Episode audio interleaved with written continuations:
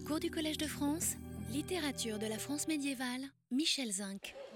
Eh bien, nous repartons pour la dernière année que je vous souhaite excellente et pour le dernier round euh, pour moi. Et euh, nous avons terminé l'année 2015 sans en avoir tout à fait fini, tellement je traîne, euh, avec notre prédicateur Picard, vous savez, ce prédicateur des alentours de 1270 probablement, dont le euh, sermon de mission et de quête pour l'œuvre de la cathédrale d'Amiens nous a été conservé un peu par hasard dans, sur un petit cahier isolé et euh, qui est en son genre un texte à peu près unique d'un intérêt considérable pour m'excuser d'y avoir passé tant de temps. Et nous avions vu que ce, ce rhéteur, ce démagogue, mais aussi ce théologien précis, en un sens scrupuleux, s'adresse à un auditoire simple.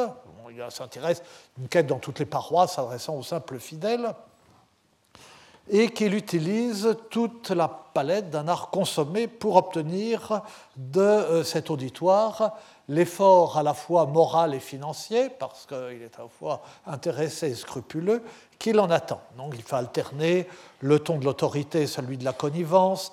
Tantôt il morigène son auditoire, tantôt il cherche à l'impressionner nous l'avions vu l'an dernier, enfin dans le cours euh, précédent, par des, citations latines euh, qui sont quelquefois de hasard ou de peu d'intérêt, mais euh, comme l'auditoire ne comprend pas, l'effet est assuré.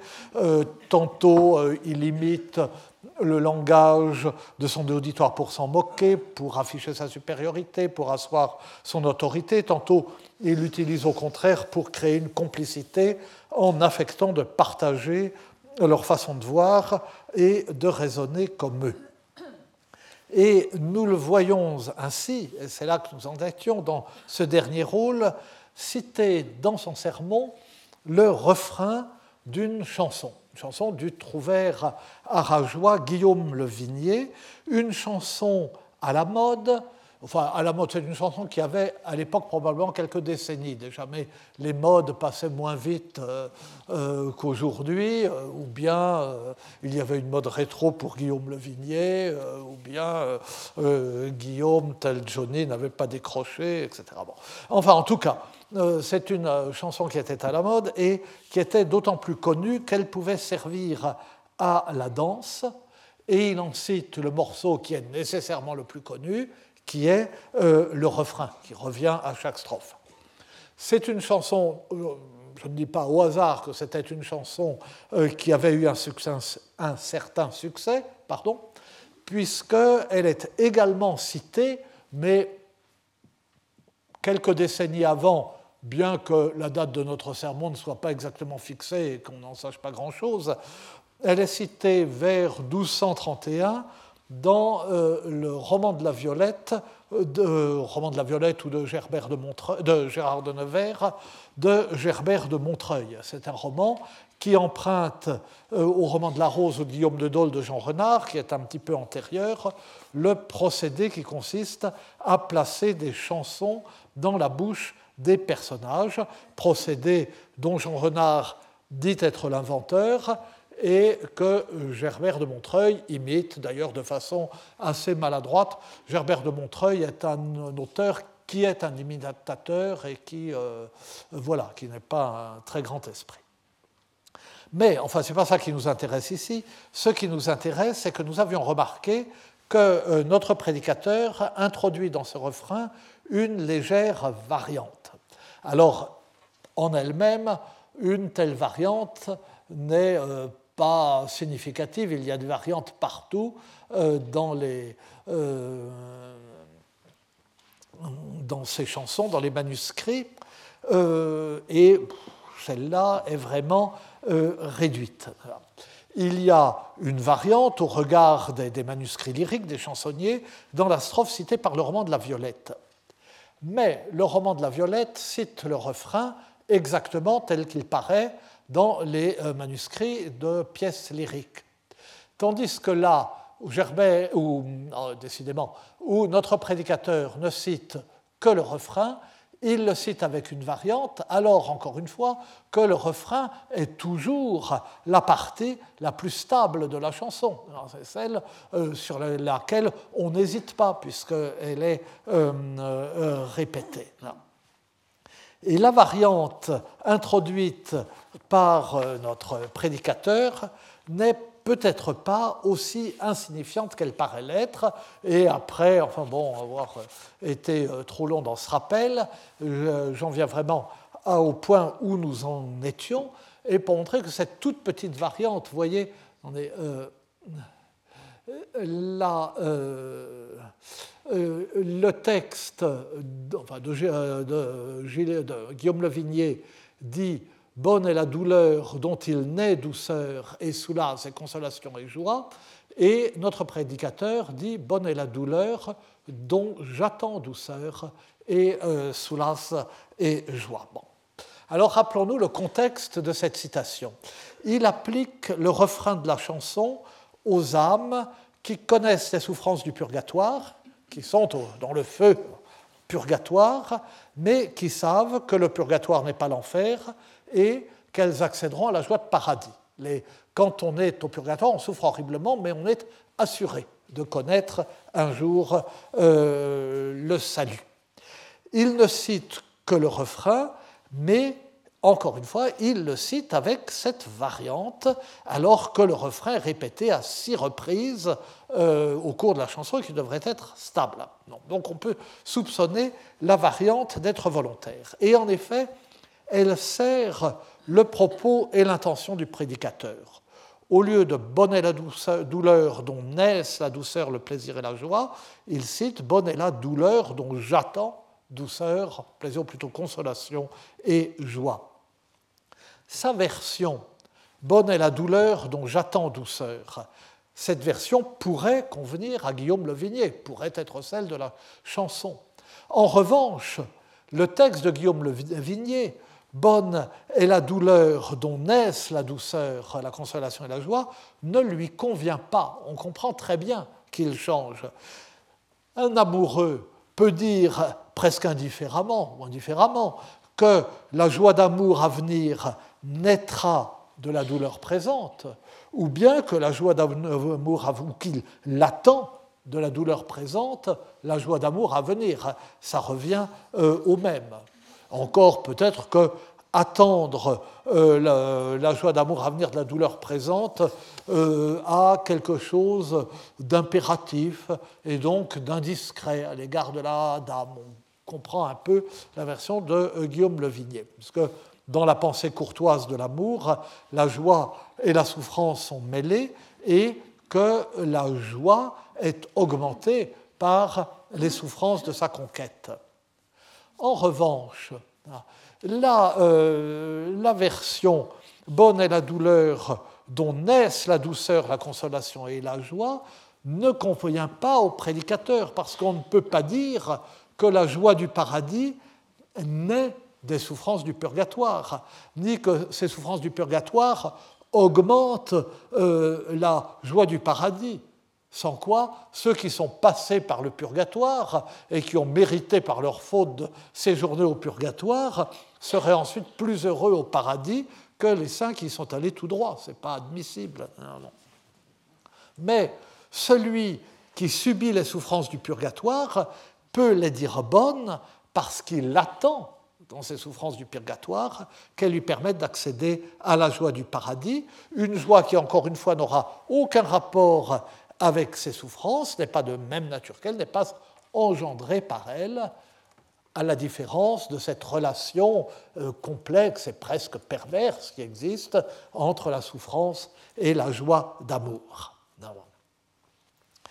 Bon, donc, encore une fois, euh, après avoir intimidé son auditoire de simples gens, après s'être moqué euh, du langage des simples en le parodiant, le prédicateur a créé une connivence avec cet auditoire en faisant appel à sa culture, en montrant qu'il la partage, qu'elle lui est commune, hein, comme euh, un curé qui montre qu'il connaît les vedettes de foot, c'est le même principe. Il cite une chanson populaire, non pas populaire au sens social, c'est une chanson courtoise, et euh, Guillaume Le Vignier n'est pas un simple, mais une chanson populaire en ce sens qu'elle est très répandue, qu'elle est sur la bouche de tout le monde, et il la récupère pour lui faire étayer son propos. Et il traite cette chanson comme un bref exemplum.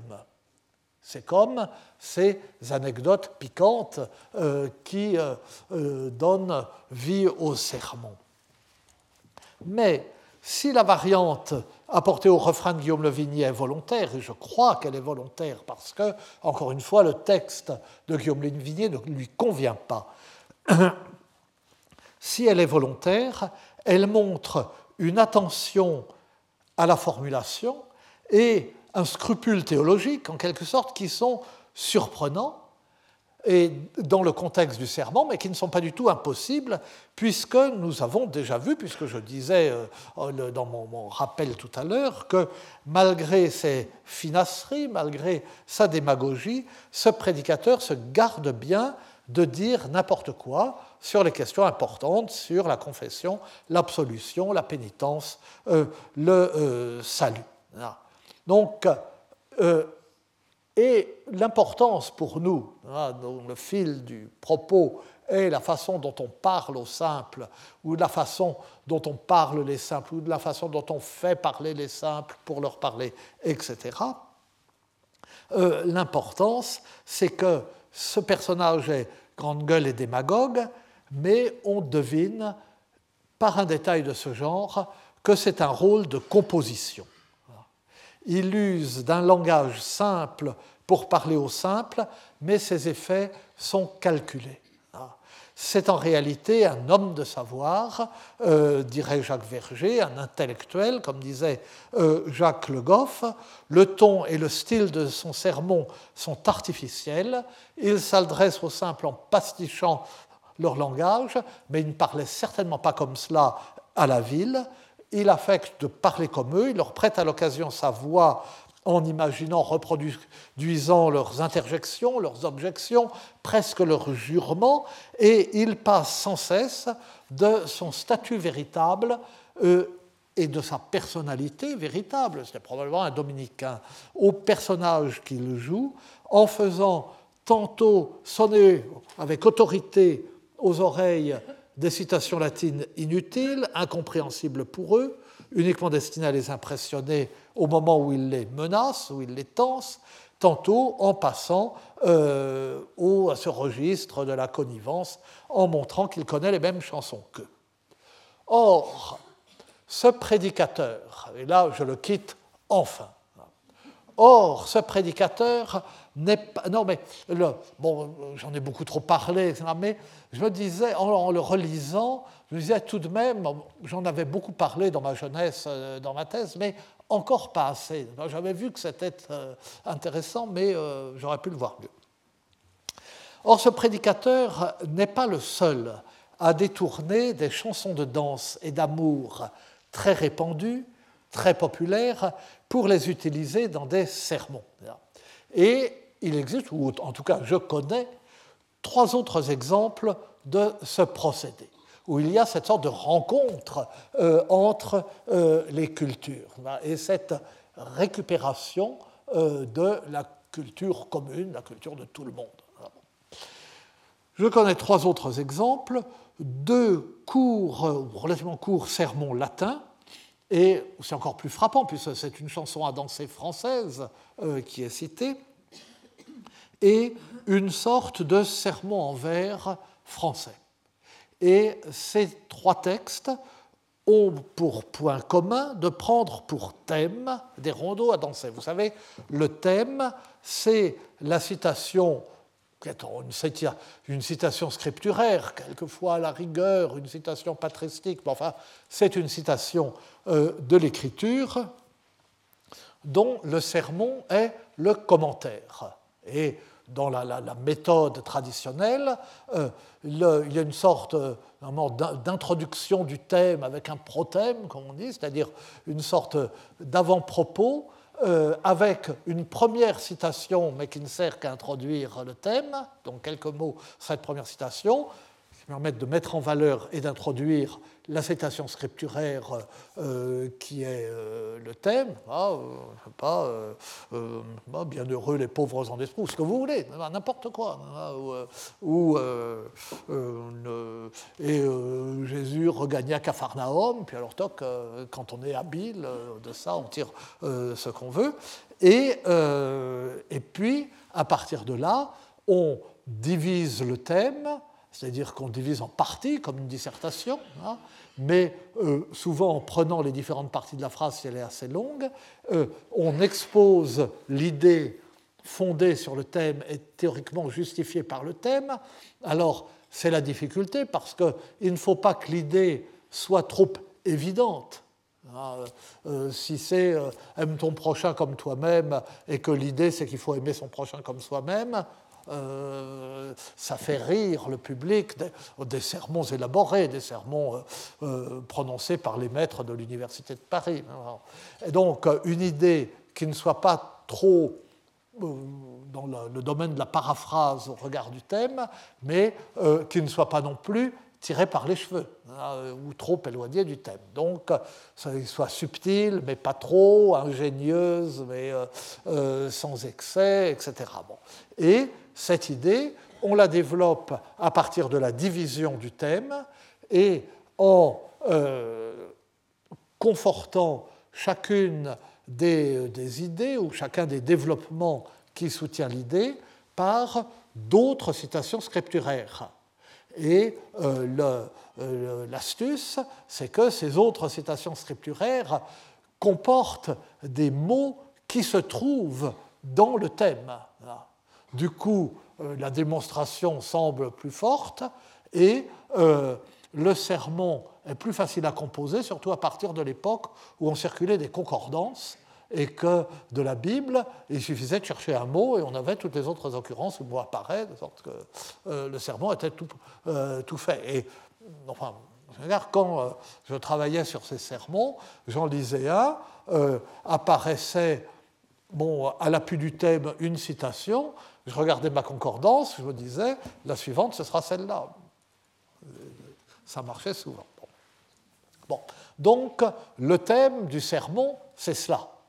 Et c'est euh,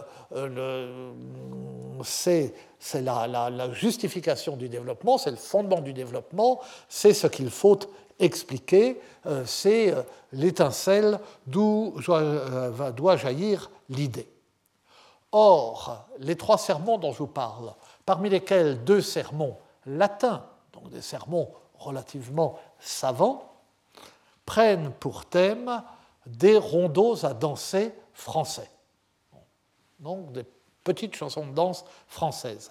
Ils font un enseignement religieux et moral sur ces chansons profanes très connues en langue vernaculaire et qui sont des chansons à danser, ah, la danse elle-même étant une activité suspecte. Et ils en dégagent un sens allégorique qu'ils commentent comme s'il s'agissait de citations scripturaires.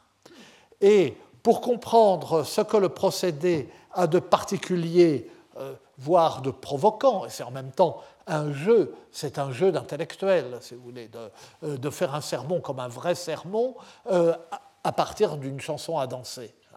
Et euh, c'est comme lorsque le, les, sujets de Lorsque euh, j'étais bisu en Hippocagne, le bisutage, qui était charmant d'ailleurs, euh, on trouvait que ça ne durait pas assez longtemps, consistait à nous faire faire des dissertations euh, sur des sujets qui étaient des sujets canulés, généralement inconvenants. Et on faisait une vraie dissertation là-dessus.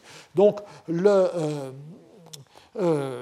ces sermons, on soupçonne ces sermons de fonctionner de cette façon. Mais nous allons voir qu'ils ne sont pas aussi canulés qu'ils en ont l'air. Et euh, ils intriguent un petit peu pour cette raison. Alors, donc pour comprendre euh, euh, ce qu'ils ont d'intrigant et en même temps ce qu'ils ont de provoquant, il faut bien voir ce qu'est un sermon et ce qu'est le thème de ce sermon, c'est ce que j'ai dit en deux mots, et d'autre part, ce qu'est un rondeau. Le rondeau est la forme la plus courte, la plus simple, la plus populaire, la plus ancienne aussi, de la chanson à danser. Il évolue légèrement euh, à la fin du Moyen Âge, euh, par exemple euh, le refrain qui figure au début comme refrain inséré à la fin, j'y reviens, apparaître une première fois au début du poème, comme dans les rondeaux de Charles d'Orléans, mais sinon il reste fidèle à sa vocation de base, qui est d'être un poème très court, qui fait une place à peu près égale à la strophe et au refrain, et surtout dont le refrain est, un bout du refrain est inséré à l'intérieur euh, du couplet, ce qui permet une alternance entre euh, le chœur et le soliste, au moins tant que le, et le chœur des danseurs hein, et le soliste, au moins tant que le, le rondeau sert vraiment à la danse. Au XIIIe siècle, donc à la fin, à la fin du Moyen Âge, euh, euh, vous connaissez euh, les rondeaux de Charles d'Orléans, hiver vous n'êtes qu'un vilain, etc. le temps a laissé son manteau devant de froidure et de pluie, et vous voyez comment c'est fait. Au Moyen Âge, au XIIIe siècle, à l'époque de nos sermons, la forme donc est très légèrement différente, et le rondeau se compose sous sa forme régulière, qui n'est pas toujours absolument respectée, d'une strophe de trois vers et d'un refrain de deux vers, dont le premier est inséré euh, une première fois après le premier vers de la strophe, de sorte qu'il euh, n'y a que deux vers de refrain, mais comme l'un est répété, le refrain apparaît à trois vers et la strophe trois vers. Donc le schéma, si vous voulez, euh, si on suit le schéma des rimes, c'est petit a, premier vers de la strophe, grand A, premier vers du refrain, petit a, petit b, la suite de la strophe, grand A, grand B, euh, le euh, premier vers du refrain répété et le second vers du refrain. Le, le et par exemple, bon, on va en voir, mais par alors celui-là déjà le, refrain euh, cité une première fois au début, mais il est joli, ça fait vraiment. Est-il paradis ami? Est-il paradis qu'aimer? Est-ce le paradis, euh, euh, mon ami Est-ce le paradis qu'aimer Est-il paradis ami Est-il paradis qu'aimer Neni voir ma douce ami Silkidor est-il paradis ami? Silkidor est-ce bras ami a bien paradis trouvé. Est-il paradis ami? Est-il paradis qu'aimé Donc euh, euh, voilà, euh, rondeau tout à fait régulier. Et le schéma musical est calqué sur celui des rimes, ce qui le rend extrêmement répétitif, puisque le premier vers du refrain rime avec deux des vers de la strophe, donc on a un schéma musical alpha, alpha, alpha, bêta, alpha, bêta. C'est tout à fait simple. Le ou la soliste chantait le couplet, le chœur des danseurs chantait le refrain, et donc chacun chantait le même nombre de vers, trois vers, mais le chœur n'avait que deux vers à retenir, euh, puisque le premier vers du refrain est répété au refrain et inséré, alors que le soliste euh, en avait trois.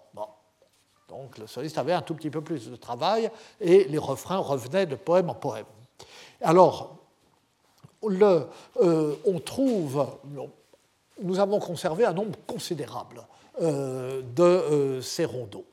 Et une grande partie de ces rondeaux répète toujours avec de menus variants toujours la même histoire, qui est le lever matinal d'une jeune personne qui s'appelle Aélis, donc Alice, Alix, et qui se lève et qui fait sa toilette et qui se fait belle pour aller danser.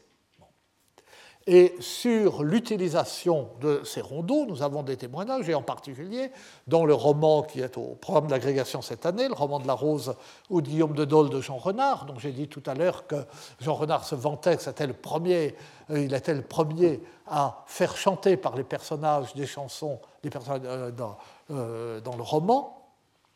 Ce, donc, c'est un roman du début du Xe siècle, pour certains, du XIIIe siècle, autour de 1210 pour certains, pour d'autres, parmi lesquels je me rangerai plutôt vers 1228-29. Et alors, il y a des rondeaux tout au long du, roman, mais au début, ça, euh, ça, commence sous le prétexte de la chasse. L'empereur d'Allemagne, qui est Conrad, qui est jeune, charmant et célibataire, emmène toute sa cour camper dans la forêt. Et alors, le matin, euh, les barbons, euh, les vieux maris, bah, sont passionnés de chasse, naturellement. Alors, euh, ils se lèvent à l'aube, ils vont réellement à la chasse, ils y passent la journée, et ils reviennent le soir, sales, épuisés, en sueur, etc. Et pendant ce temps, leurs jeunes épouses dansent sur l'herbe avec les jeunes gens, après qu'ils sont allés ensemble, parce qu'eux, ils sont profs, faire leur toilette à la fontaine, une fois que les vieux maris sont déjà partis, et alors on fait ça avec ce qui fournit aux jeunes gens l'occasion, au prétexte de se sécher, de mettre la main en guise de serviette à maintes blanches cuisses, dit-on. Et puis on pique-nique, et puis on danse, et lors de la danse, tour à tour, l'un ou l'autre, l'une ou l'autre, entonne un rondeau et tout le monde suit. Euh, celle-ci n'était même pas terminée qu'une jeune femme en a entonné une autre, etc. Donc voilà les poèmes qui servent de thème à deux sermons latins. Ces rondeaux, donc euh, Jean, euh, Jean, Renard en cite quelques-uns parce que donc son roman cite des chansons, et euh, on trouve, euh, donc il cite, des tas de choses, il cite même une, euh, laisse de chansons de geste, il cite des chansons courtoises de Trouvert et même des chansons de troubadours transposées en français, etc. Il cite une proportion importante des quelques chansons de toile que nous connaissons, et chaque fois avec une présentation et une mise en scène éclairante, euh, une sorte de, mise en abîme, par exemple pour les chansons de toile, euh, qui permet d'en saisir euh, l'atmosphère, la tonalité mélancolique, archaïque, féminine, etc. Bon, une, une, vieille dame et sa fille, au fond de leur château de province, chantent des chansons de toile qui mettent en scène une mère et une fille euh, qui travaillent leurs travaux d'aiguille, etc. Et euh, de sorte qu'on euh, voit l'attention avec laquelle le romancier éclaire par son roman la tonalité de ses chansons et vice-versa. Et,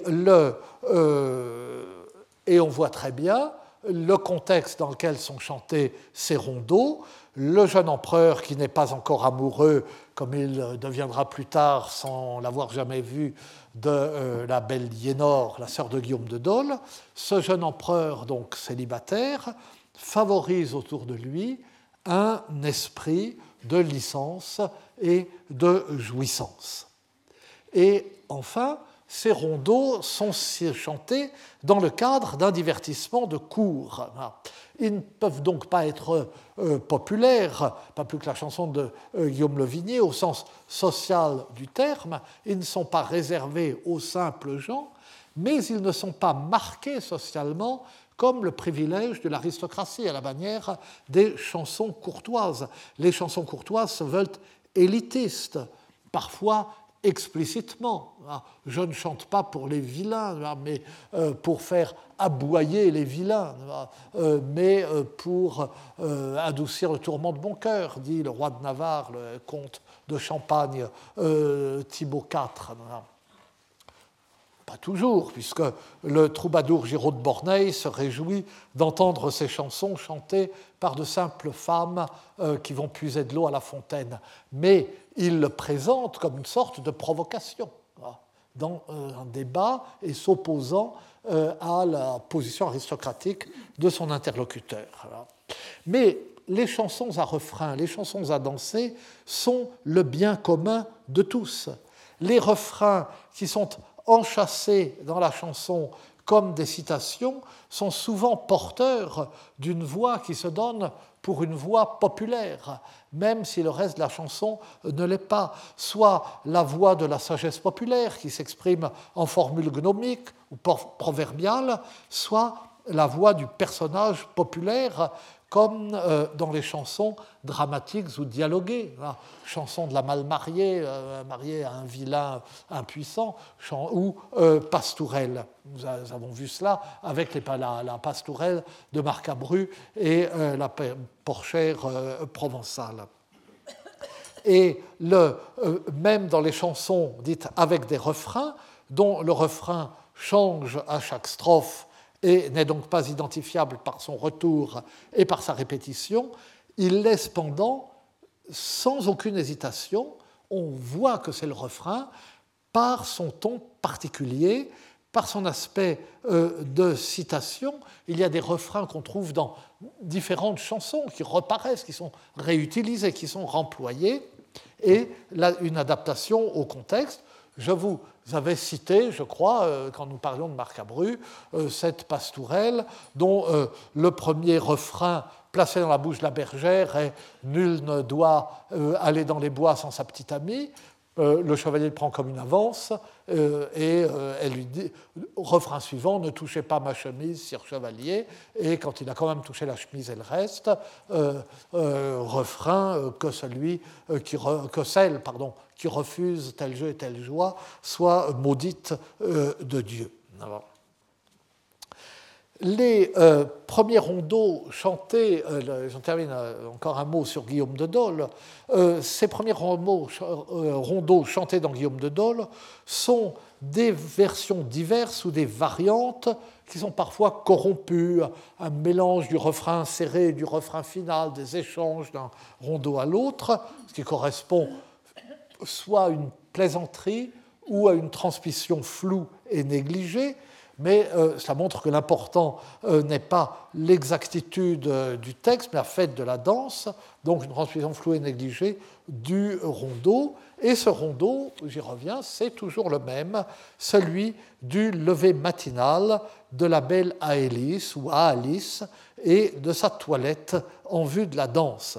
Et nous avons euh, euh, Main se leva, la bienfaite Hélice, euh, ou, Main se leva, bella Hélice, dormez, jaloux, je vous en prie. C'est elle qui parle à ce moment-là. Elle se lève, mais elle demande à son mari jaloux de continuer à dormir. Main se leva, la bienfaite à Élise, dormez, jaloux, je vous en prie. Beau se para et plus belle se vêtit.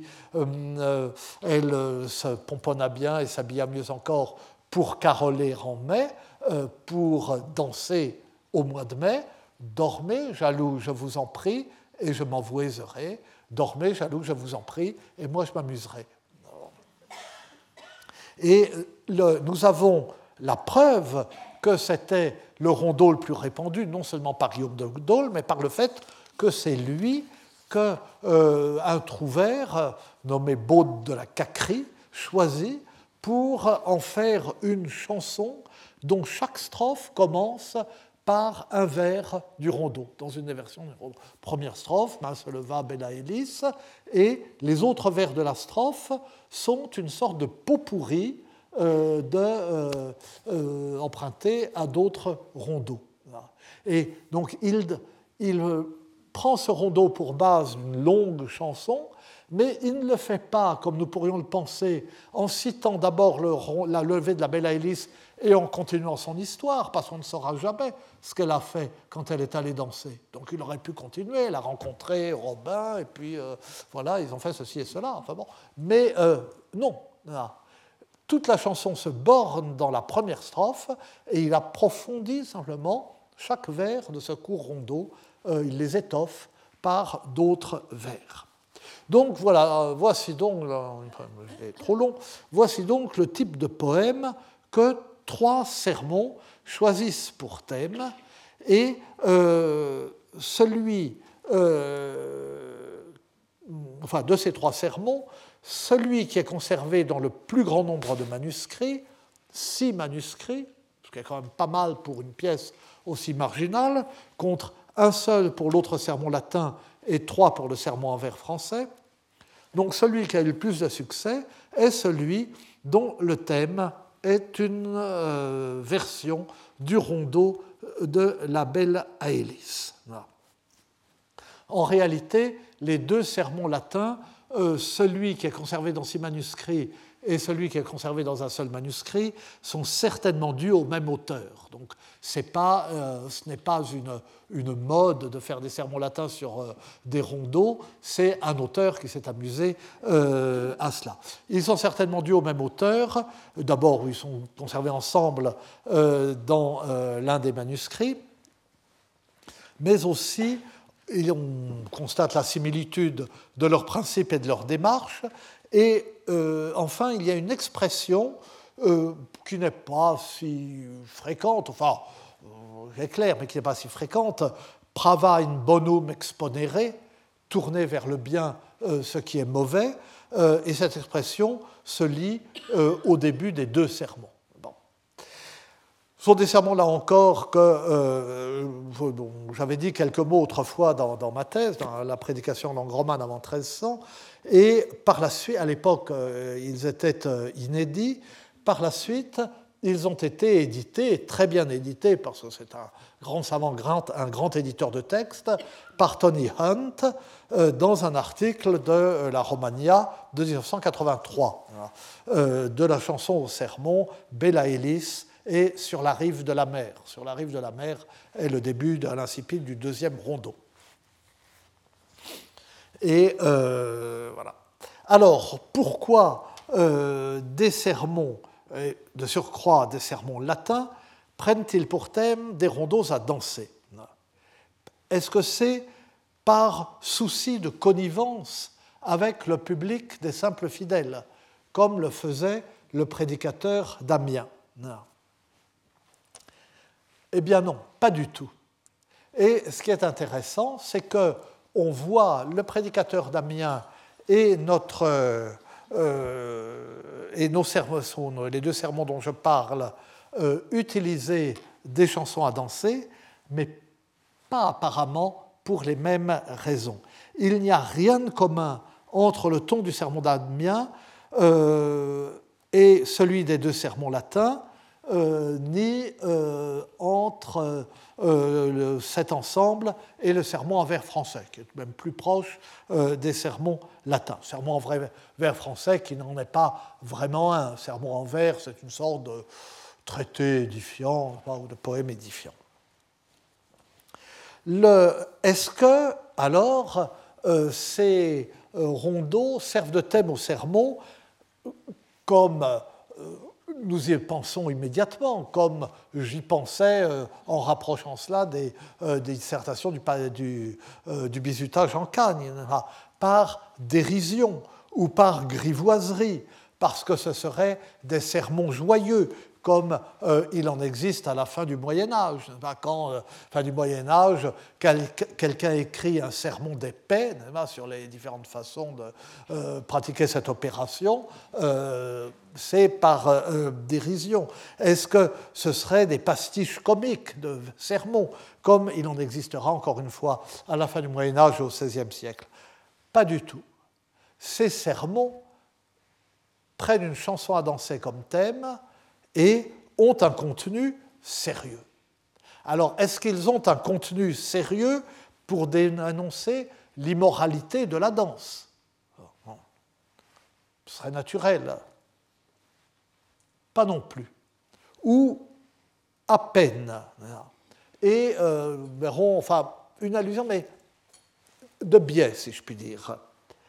Et c'est peut-être ce qu'ils ont de plus déconcertant on attendrait au moins ça. Que s'ils ne font pas cela par dérision et pour écrire un texte grivois, euh, ils euh, euh, utilisent ce rondeau de danse, qui est leur thème, pour dénoncer l'immoralité de la danse, comme tous les prédicateurs le font comme Maurice de Sully le fait quand il prêche euh, pour, euh, euh, pour l'Épiphanie, et il dit attention, dans les premiers jours de l'année, on donne des étrennes, c'est dangereux, et puis on a l'habitude de danser, il ne faut surtout pas danser, c'est très vilain, parce que, parce que la Kérole est couronne au diable, parce que la carole, la carole, c'est-à-dire la ronde, danser en rond, est la couronne du diable. Là, on comprend. Là, pas du tout.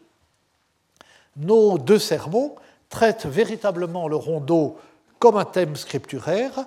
Il dégage de chaque vers, de chaque formulation, un sens allégorique, sans tellement s'intéresser au sens littéral, donc le rondeau danse, et sans en tirer argument pour flétrir la danse, les amours, euh, la sensualité, comme ne manque pas de le faire d'habitude des sermons au peuple.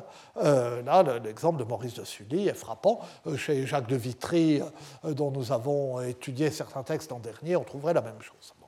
Alors, pourquoi des sermons savants sur des rondeaux? Eh bien, nous allons, lire, le premier, celui de la Bella Hélice, euh, je vais commenter, etc. Et ensuite, euh, nous lirons un petit bout du second, peut quand même pas y passer euh, trop de temps. Et puis quelques mots du sermon en vers français. Alors, ce sermon, le voici. Odile Bombard va distribuer des textes des euh, où il y a le texte et la traduction.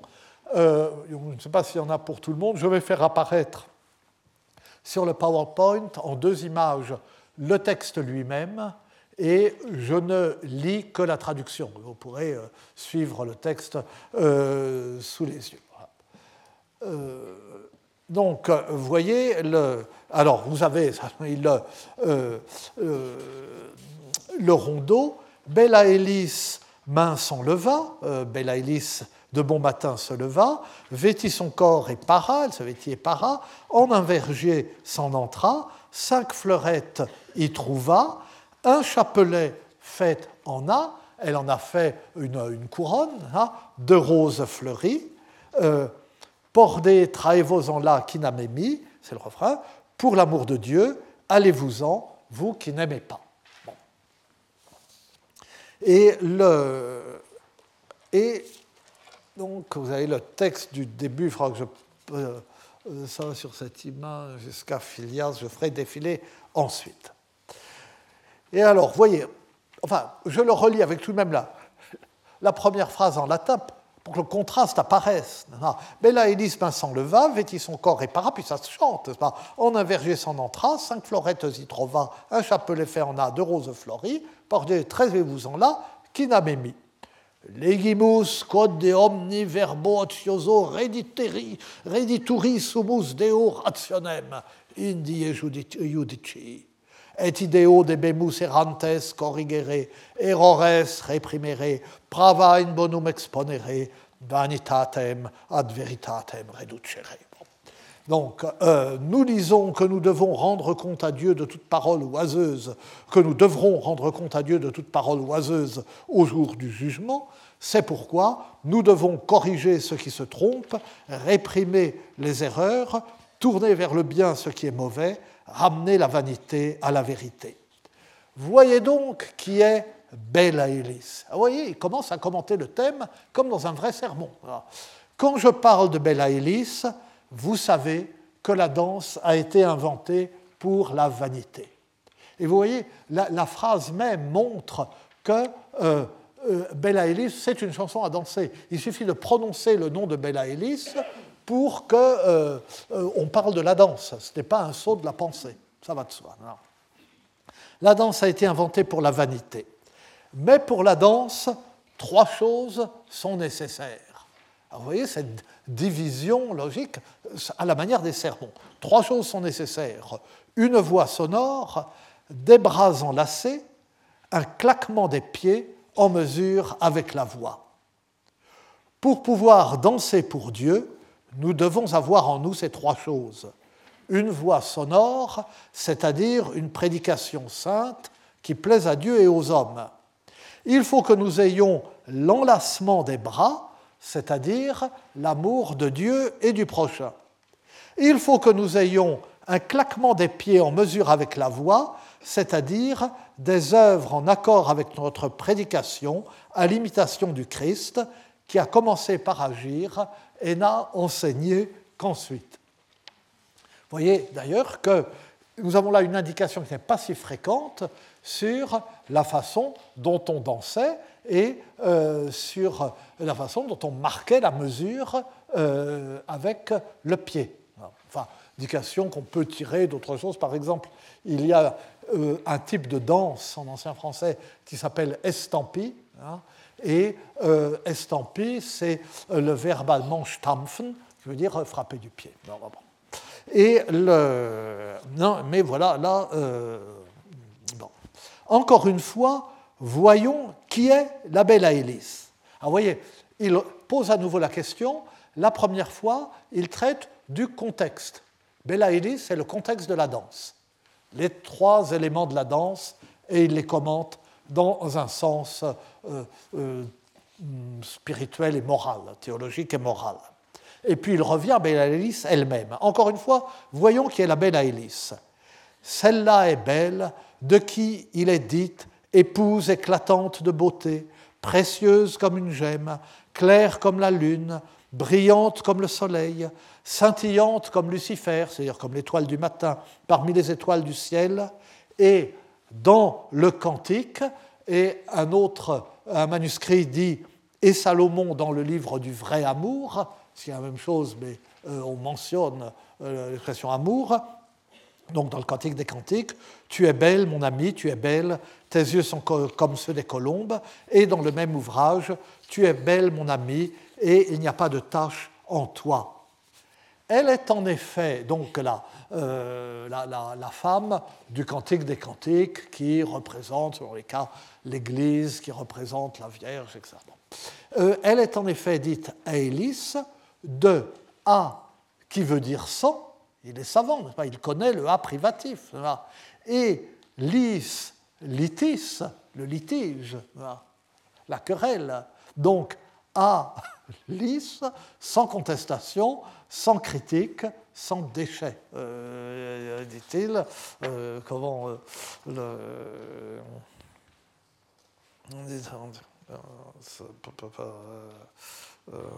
oui, et lis sine lite, sine reprehensio, sine mundana fece.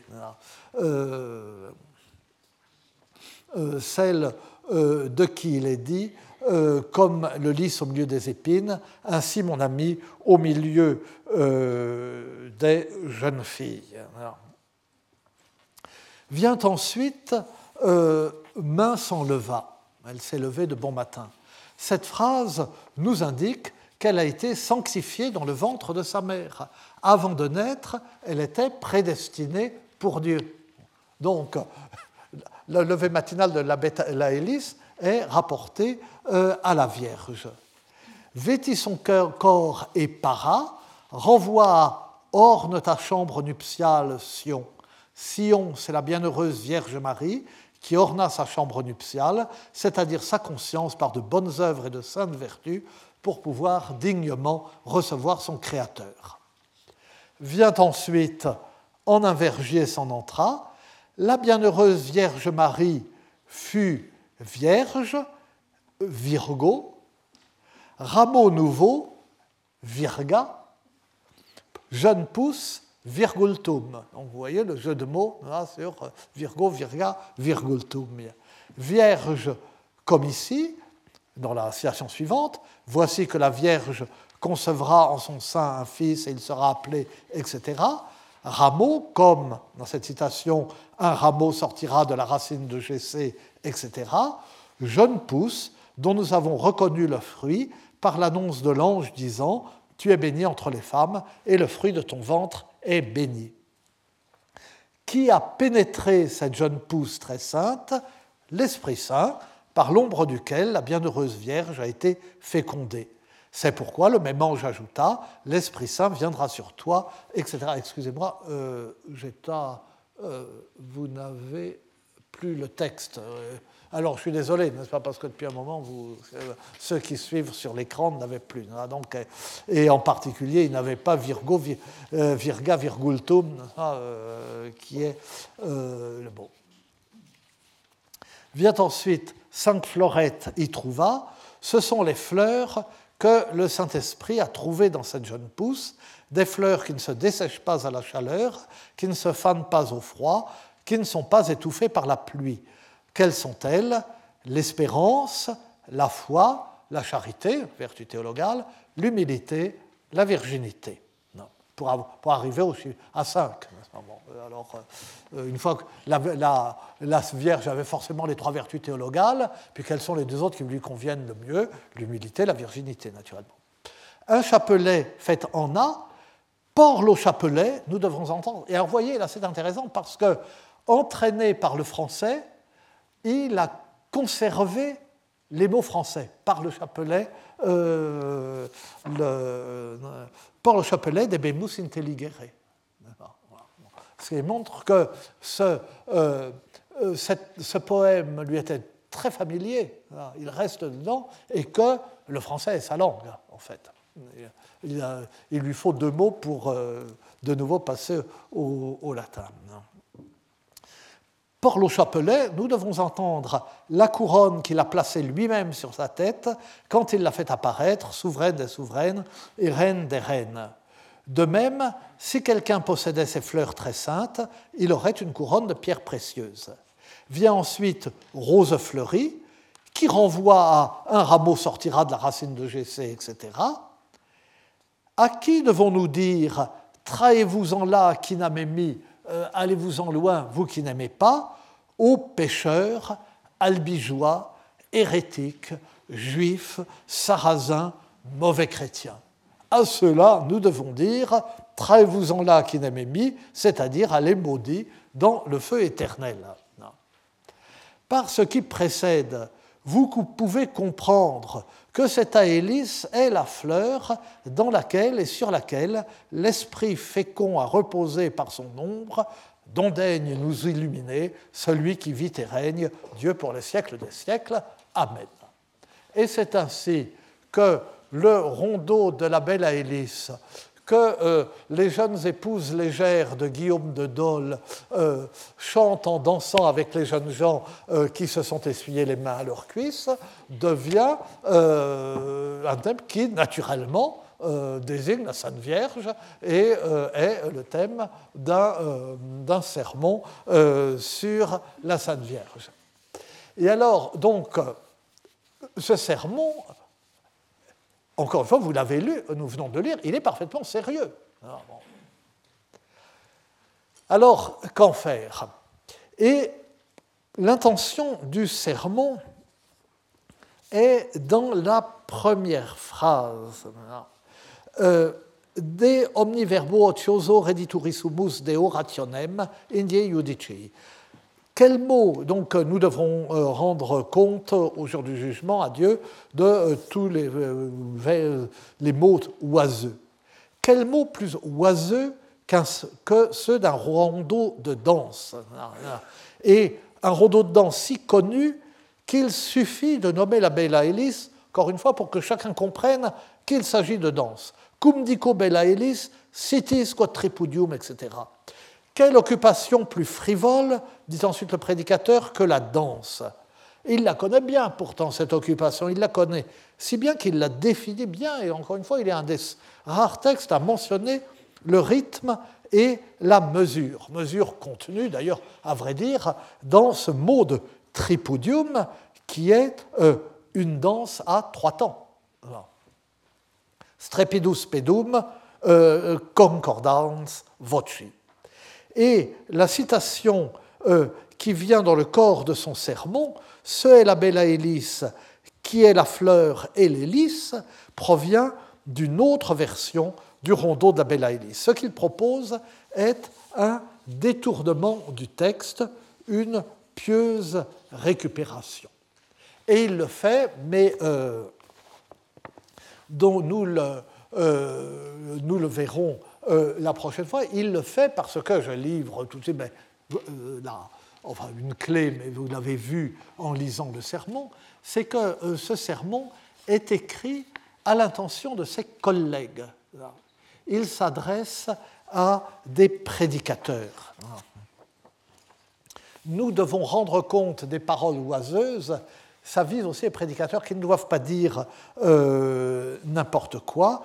Et euh, lorsqu'ils commentent euh, les, trois choses nécessaires à la danse, voix sonore, bras enlacés, claquement des pieds, etc., et la voix sonore, une prédication sainte qui plaise à Dieu et aux hommes. il s'adresse à, des prédicateurs. Donc, cela explique en partie, mais nous y reviendrons, la nature de ce sermon, on peut, sur le fond, s'exprimer sérieusement, mais tout de même un peu comme grano salis, parce qu'on est entre soi et qu'il n'y a pas de risque à ce que ce soit euh, mal interprété. C'est probablement dans ce type de contexte que euh, le sermon a été composé, mais euh, nous verrons la prochaine fois d'autres exemples de ce type de récupération. Et puis, nous dirons deux mots euh, des deux autres textes, le, sermon euh, sur la rive de la mer et le sermon français. Je vous remercie. Retrouvez tous les contenus du Collège de France sur www.colège-2-france.fr.